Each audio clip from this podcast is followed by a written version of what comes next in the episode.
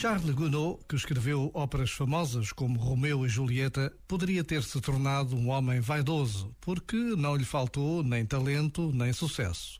Mas este compositor nunca se deixou deslumbrar pelo êxito. Guardou sempre uma certa modéstia e até uma certa humildade. Um oceano de gênio, dizia ele, não vale uma gota de santidade. Charles Gounod era um homem de fé acreditava que todos fomos criados para a eternidade. De vez em quando, é bom lembrarmos-nos disto. Este momento está disponível em podcast no site e na app.